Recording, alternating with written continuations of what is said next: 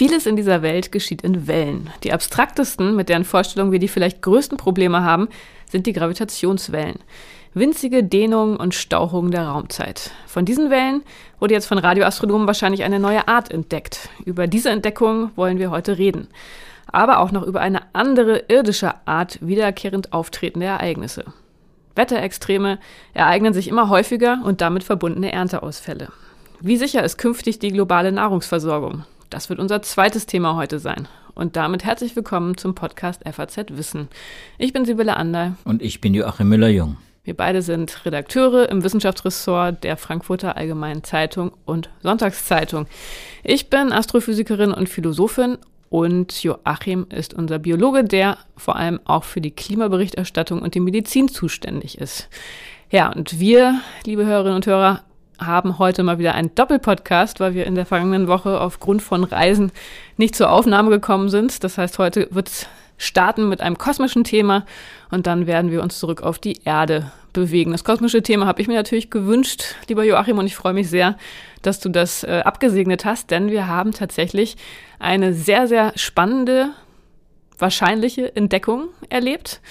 Ähm, Ende Juni war das. Und weil ich ja selber aus der Radioastronomie Astronomie komme und diese Entdeckung auch eine radioastronomische Entdeckung ist, freue ich mich sehr darüber, heute nochmal ein bisschen genauer reden zu können. Denn es geht um Gravitationswellen, es geht um Pulsare, es geht um Physik, die sehr spannend ist, aber die man vielleicht nicht ganz auf Anhieb so anschaulich versteht. Und insofern freue ich mich sehr, das heute nochmal hier ein bisschen genauer diskutieren zu können. Ja, ein kosmisches Wellenbad hast du geschrieben. Ja in deinem Artikel, der in der Sonntagszeitung erschienen ist. Und das macht es natürlich auch leicht, sich etwas darunter vorzustellen. Aber ich glaube, es geht um ziemlich abstrakte Wellen, die wir selber gar nicht wahrnehmen als Menschen die allerdings uns umgeben und das schon sehr lange und die für die Entstehung des Weltalls und vor allem auch die Bedingungen, unter denen wir quasi im Weltall existieren, sehr wichtig sind. Erzähl nochmal Gravitationswellen. Vielleicht sollten wir damit auch einsteigen, was Gravitationswellen sind. Genau, Gravitationswellen sind ein Phänomen, das Albert Einstein mit der Veröffentlichung seiner allgemeinen Relativitätstheorie vorausgesagt hat. Er selber war allerdings ähm, pessimistisch, dass man die jemals würde messen können, weil das ein ganz, ganz schwaches Phänomen ist. Also Albert Einstein hat ja gesagt, die Vierdimensionale Raumzeit ist etwas, äh, was dehn- und stauchbar ist. Also Raum und Zeit sind nicht äh, gleichbleibend und starr, wie man das vorher immer dachte, im Rahmen eines Newtonschen Weltbildes, sondern das sind dynamische Entitäten, die durch Massen beeinflusst werden. Haben wir uns mittlerweile wahrscheinlich schon ein bisschen dran gewöhnt an diese Vorstellung. Schwarze Löcher zum Beispiel sind so die extremsten Objekte, die die Raumzeit vollkommen verformen.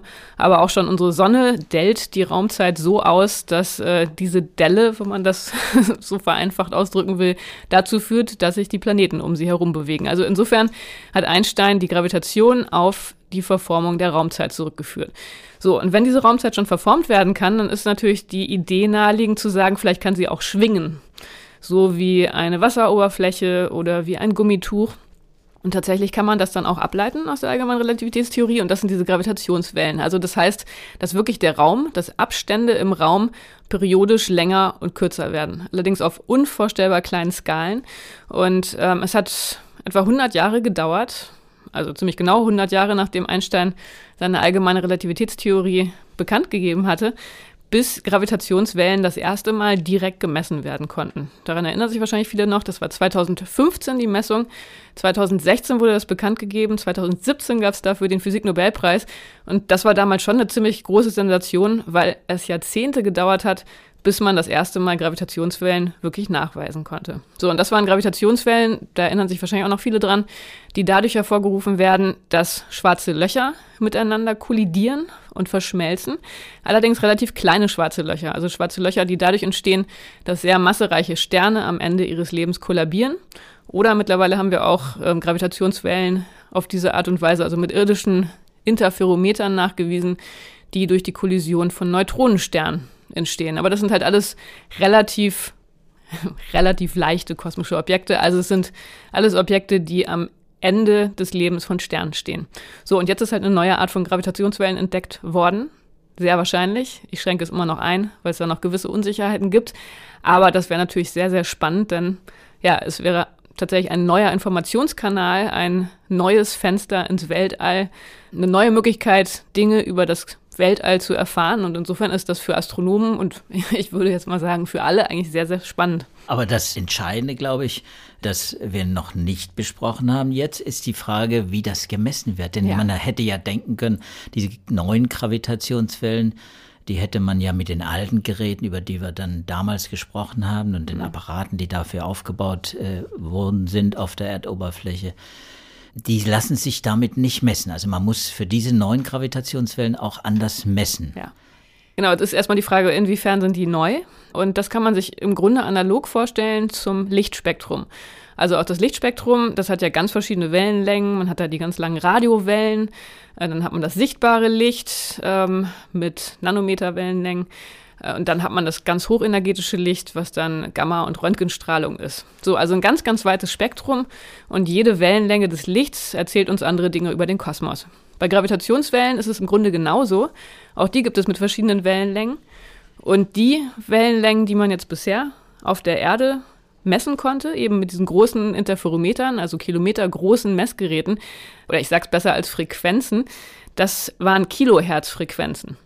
Also das waren genau diese Wellen, die dadurch entstehen, dass Neutronensterne und schwarze Löcher, die am Ende des Lebens von Sternen entstehen, dass die miteinander kollidieren. Aber es gibt auch noch Gravitationswellen bei ganz anderen Wellenlängen. Es gibt, wie gesagt, ein ganzes Spektrum. Es gibt lange und kurze Wellenlängen und es gibt insbesondere Wellenlängen bei Gravitationswellen, die unfassbar groß sind, also Lichtjahre, also im Grunde Wellenlängen bis zu den nächsten Sternen. Und die werden dadurch hervorgerufen, dass supermassereiche schwarze Löcher miteinander verschmelzen. Das bedeutet, die verschmelzen miteinander, wenn Galaxien zusammenstoßen. Also wir sind da bei sehr, sehr, sehr viel massereicheren Objekten. Also wenn Galaxien miteinander verschmelzen, dann verschmelzen auch die schwarzen Löcher in deren Zentrum. Und das sind die Gravitationswellen, die man jetzt versucht hat nachzuweisen. Das Galaxienkollidieren kommt relativ häufig vor.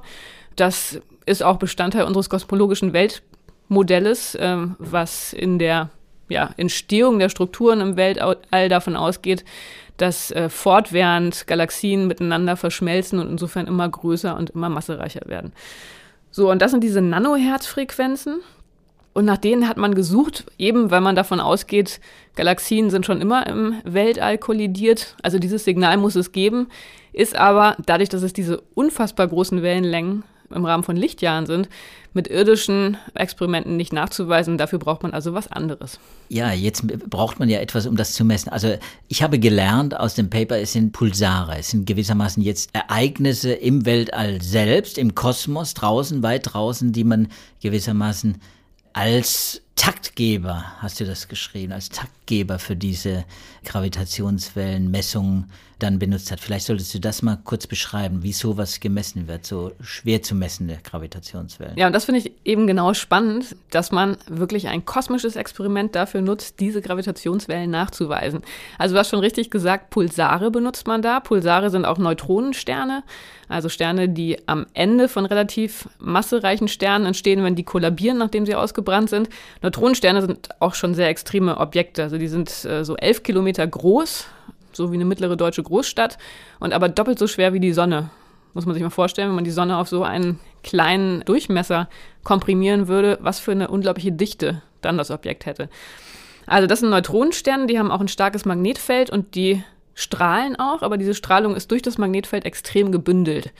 Und dadurch, dass die Neutronensterne rotieren in den meisten Fällen, ist das dann so wie ein Leuchtturm. Also sie haben diese gebündelte Strahlung. Dadurch, dass sie rotieren, streicht der als Strahl durch das Weltall und wenn die Erde von diesem Strahl getroffen wird, dann sehen wir das als Blinken. Deshalb blinken die Pulsare. So, und deshalb sind es auch wahnsinnig präzise Taktgeber, weil sie eben sehr gleichmäßig rotieren. Und die Idee ist, dass man diese Taktgeber als Uhren benutzt. Und wenn man sich jetzt nochmal daran erinnert, wie ansonsten Gravitationswellen gemessen wurden, was man machen muss, ist im Grunde, man braucht eine sehr präzise Längenmessung. Also man muss nachweisen, dass die Gravitationswelle eine bestimmte Strecke wirklich verkürzt oder verlängert. Und das macht man mit den Pulsaren anhand von Laufzeitmessungen. Das heißt, man kann sich das vielleicht relativ anschaulich vorstellen. Also auf der einen Seite die Erde, auf der anderen Seite der Pulsar. Der Pulsar schickt da seine blinkenden Signale zu uns. Die fangen wir auf. Wenn sich jetzt die Strecke zwischen der Erde und dem Pulsar vergrößert, dann kommen die ein bisschen später an. Das heißt, die Frequenz, die man misst, die verändert sich. Und das ist so das Grundprinzip, die Grundidee, die dieser Messung zugrunde liegt. Die wurde Ende der 70er Jahre parallel in Russland und in, den USA entwickelt.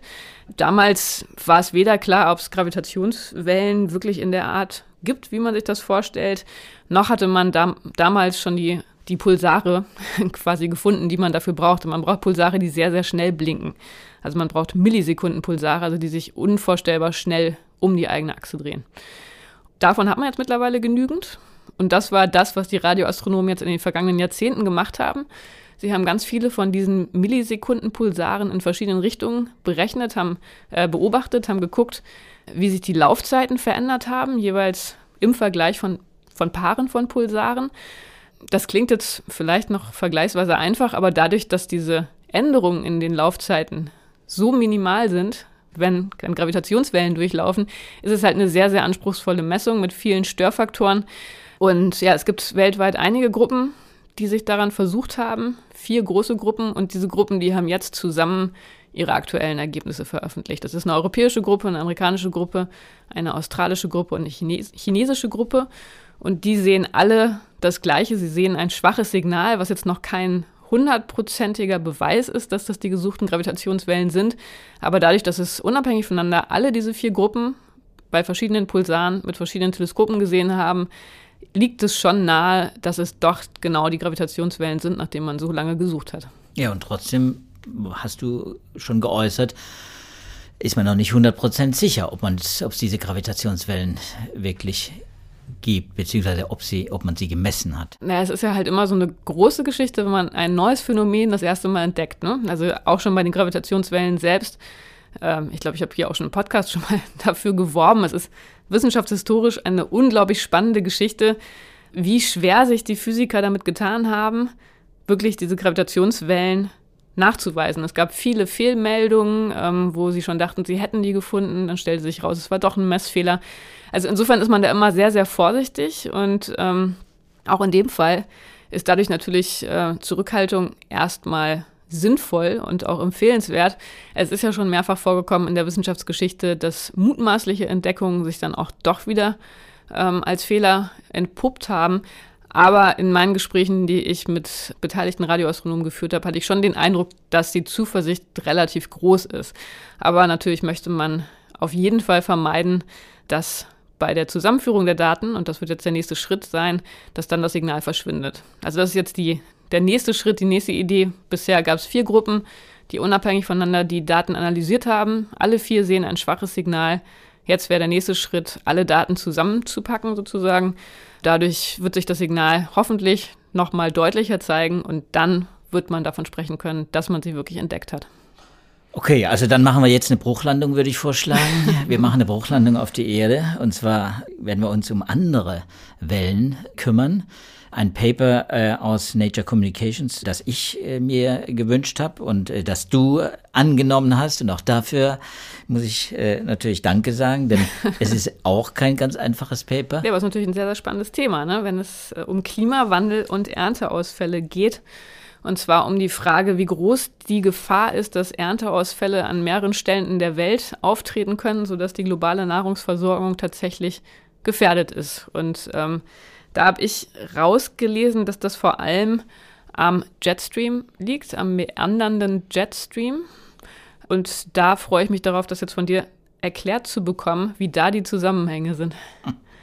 Ja, äh, ich erkläre es gerne. Wenn, wenn man es erklären könnte, äh, so lückenlos erklären könnte, mit äh, einer Präzision, wie es die Astronomen offenbar die Pulsare messen können, dann würde ich dir das auch gerne so genauso erklären. Das Problem ist hier ein ähnliches wie tatsächlich bei den niederfrequenten Gravitationswellen.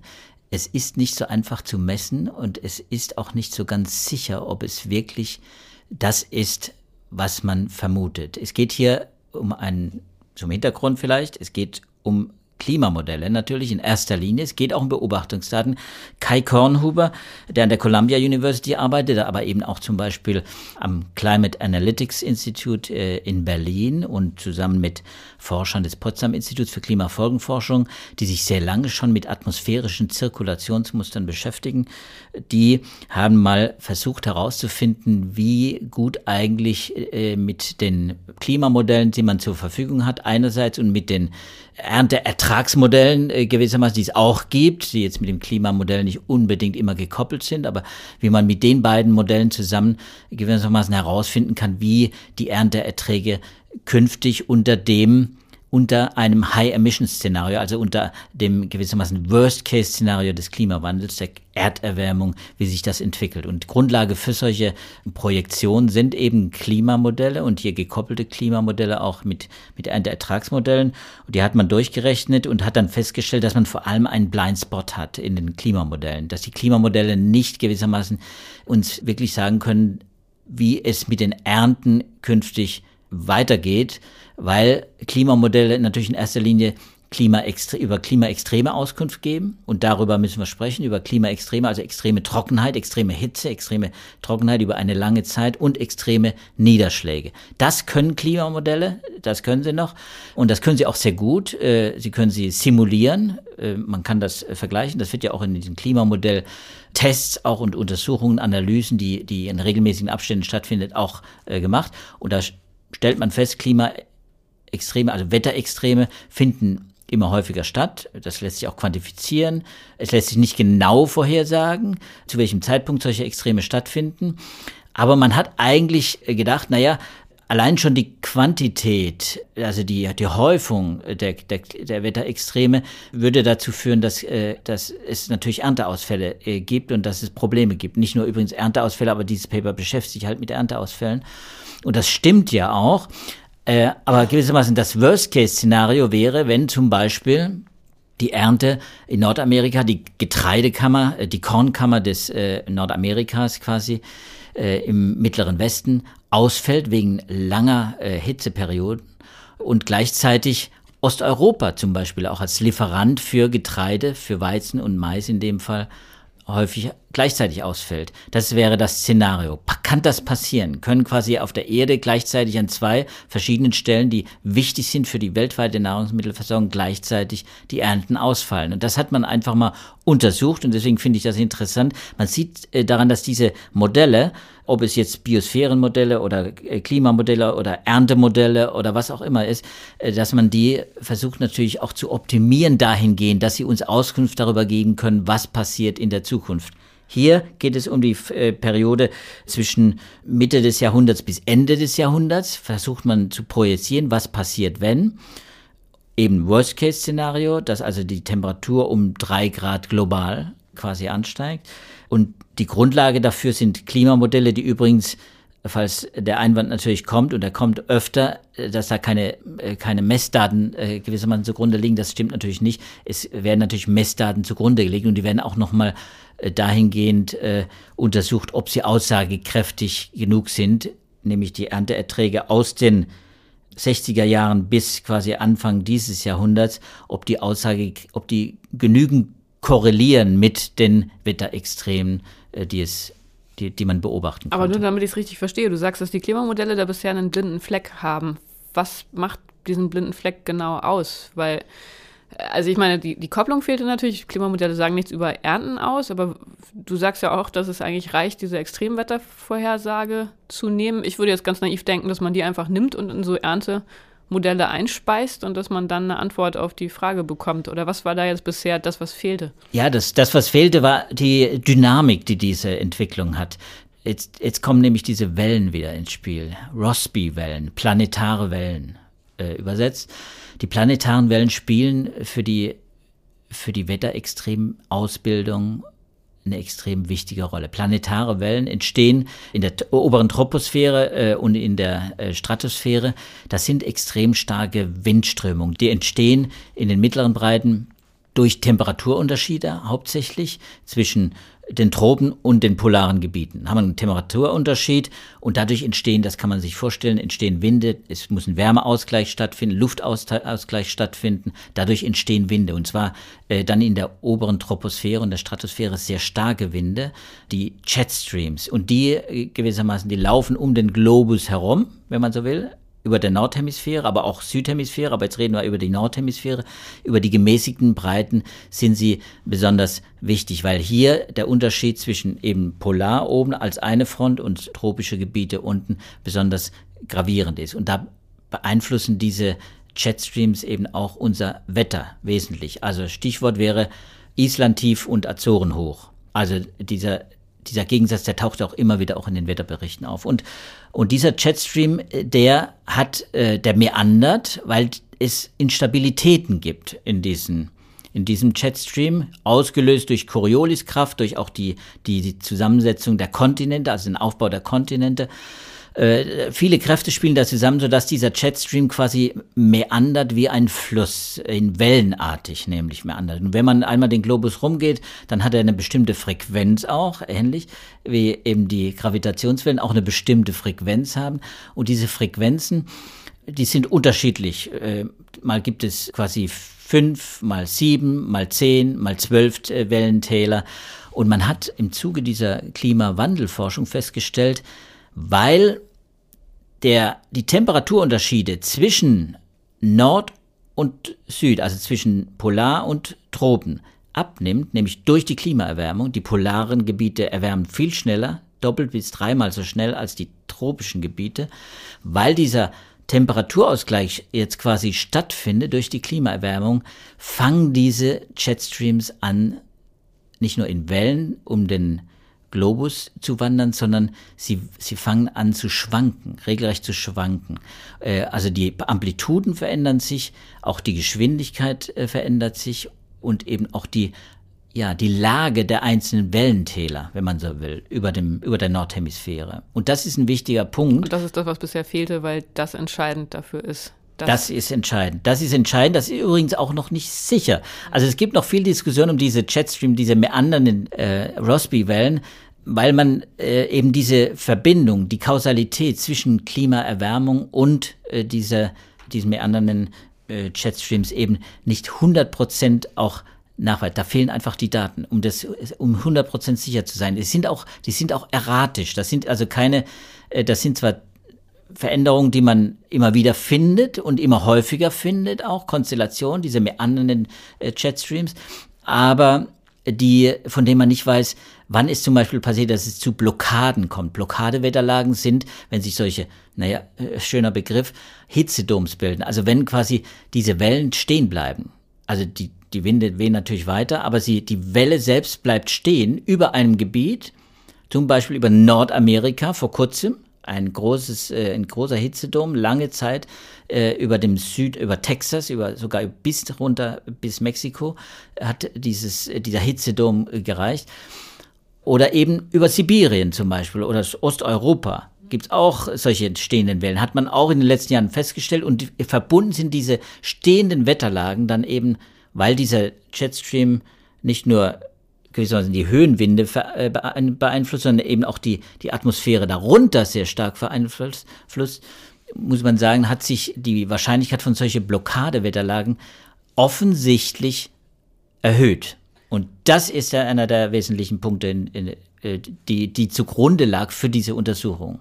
Und das heißt, Resultat dieser Studie ist, dass solch ein meandernder Jet, wenn der sich tatsächlich immer stärker so entwickeln sollte, das Risiko von gleichzeitig auftretenden Ernteausfällen an verschiedenen Orten auf der Erde deutlich erhöht. Kann man genau, das so sagen? der Punkt ist, dass jetzt diese Wissenschaftler hier in diesem Modell festgestellt haben, ja, es kann eben mit einer höheren Wahrscheinlichkeit passieren, dass gleichzeitig in Nordamerika und in Osteuropa und oder in Asien und Osteuropa solche Blockadewetterlagen stattfinden. Wenn die gleichzeitig stattfinden, dann heißt das, dass das Risiko für Ernteausfälle, die global die Nahrungsmittelpreise natürlich nach oben treiben, Nahrungsengpässe, auch überhaupt natürlich die Gefahr von Hunger äh, weltweit auch vergrößern, dass das natürlich äh, ein Problem werden kann. Und das ist bis jetzt unterschätzt worden. Deswegen ist das Paper, finde ich, interessant, dass sie auf einen Blindspot aufmerksam machen, der einfach auch in den Klimamodellen vorhanden ist. Und es gibt viele solcher Blindspots in den Klimamodellen. Das wissen auch die Klimaforscher. Das ist auch übrigens ein Kritikpunkt oft an der Klimaforschung, dass sie viele Phänomene gar nicht abbilden kann und viele auch deswegen nicht voraussagen kann. Aber daran wird eben gearbeitet, die Modelle auch zu verbessern. Auch eben durch ja solche Untersuchungen, die Modelldaten beinhalten, aber eben auch Messdaten, äh, die dann zurückreichen und die man versucht zu simulieren mit den Modellen selbst. Ja, wir werden dieses Paper genau wie das Pulsar-Paper und auch äh, insbesondere das Interview, das ich mit Michael Kramer, dem Direktor des Max-Planck-Instituts für Radioastronomie in Bonn, dazu geführt habe, in den Shownotes verlinken. Dann können Sie das alles nochmal nachlesen. Herr Joachim Wellen an allen Stellen. Das ähm, war jetzt eine schöne Brücke. Ich bin gespannt, wie es in der nächsten Woche weitergehen wird. Was ich heute noch mitgebracht habe, und ich freue mich sehr darüber, sind drei Rückmeldungen von Hörern, die uns erreicht haben. Zu der letzten Doppelfolge, die wir aufgenommen haben, zur Erinnerung, da ging es um die verfallene Moral und es ging um Lichtverschmutzung. So, und zu dieser Doppelfolge ähm, hat uns Herr Luboyaki einen interessanten Hinweis geschickt. Und zwar weist er darauf hin, dass der Begriff Golden Years in den Sozialwissenschaften gängig ist und das von uns diskutierte Phänomen, also diese Vorstellung, der Eindruck, dass die Moral immer schlechter wird, dass wir einen Sittenverfall zu beobachten haben, dass das eben etwas ist, was äh, unter diesem Begriff Golden Years schon lange beschrieben wird.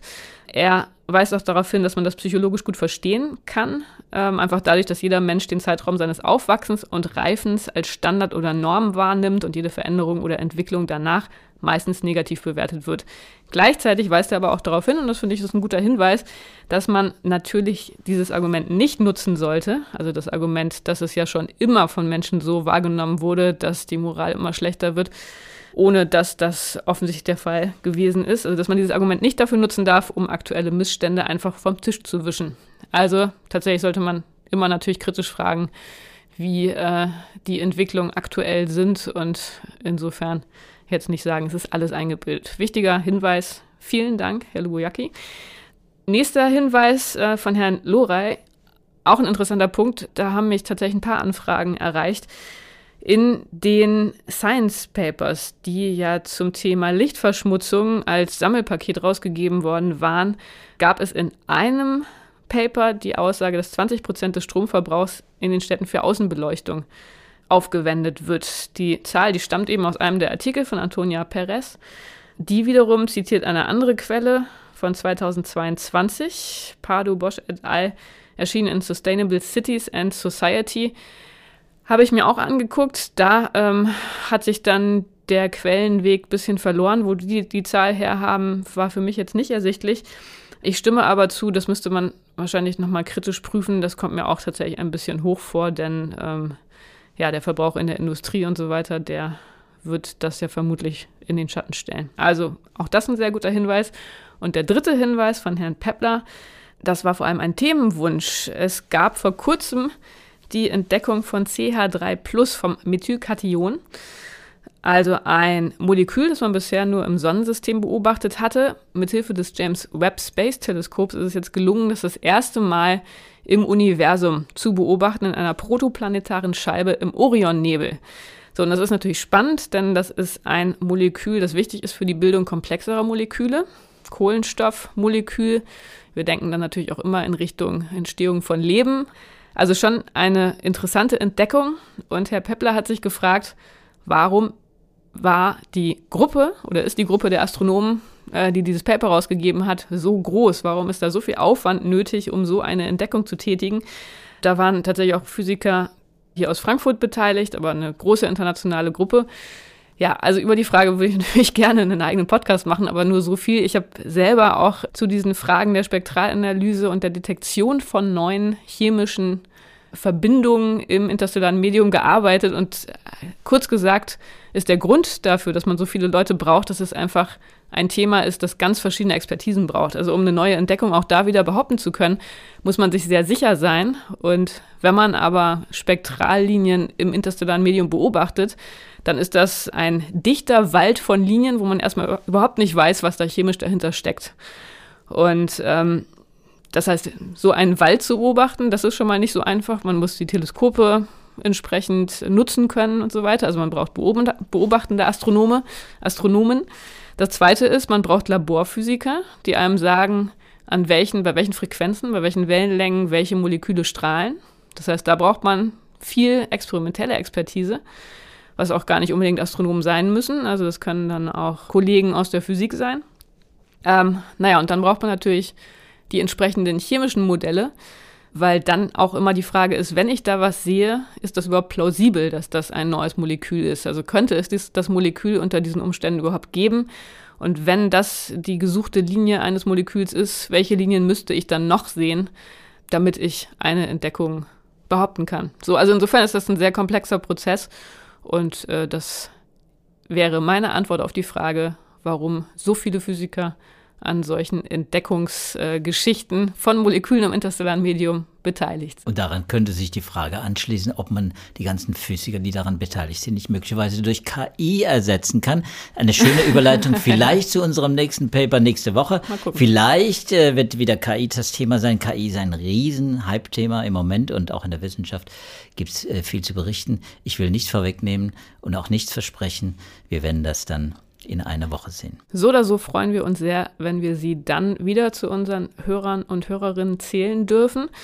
Wenn Sie uns nicht verpassen wollen, können Sie den Podcast überall abonnieren auf allen gängigen Podcatcher-Plattformen. Sie können uns schreiben. Wie gesagt, wir freuen uns sehr. Das haben Sie jetzt ja vielleicht gemerkt, wie sehr wir uns freuen über gute Anregungen, Feedback und Themenwünsche unter dem Stichwort Podcast FAZ Wissen unter wissenschaft.faz.de de.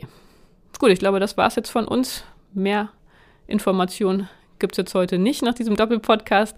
Wir freuen uns, wenn wir uns nächste Woche wieder hören. Bis dahin alles Gute und tschüss. Und tschüss.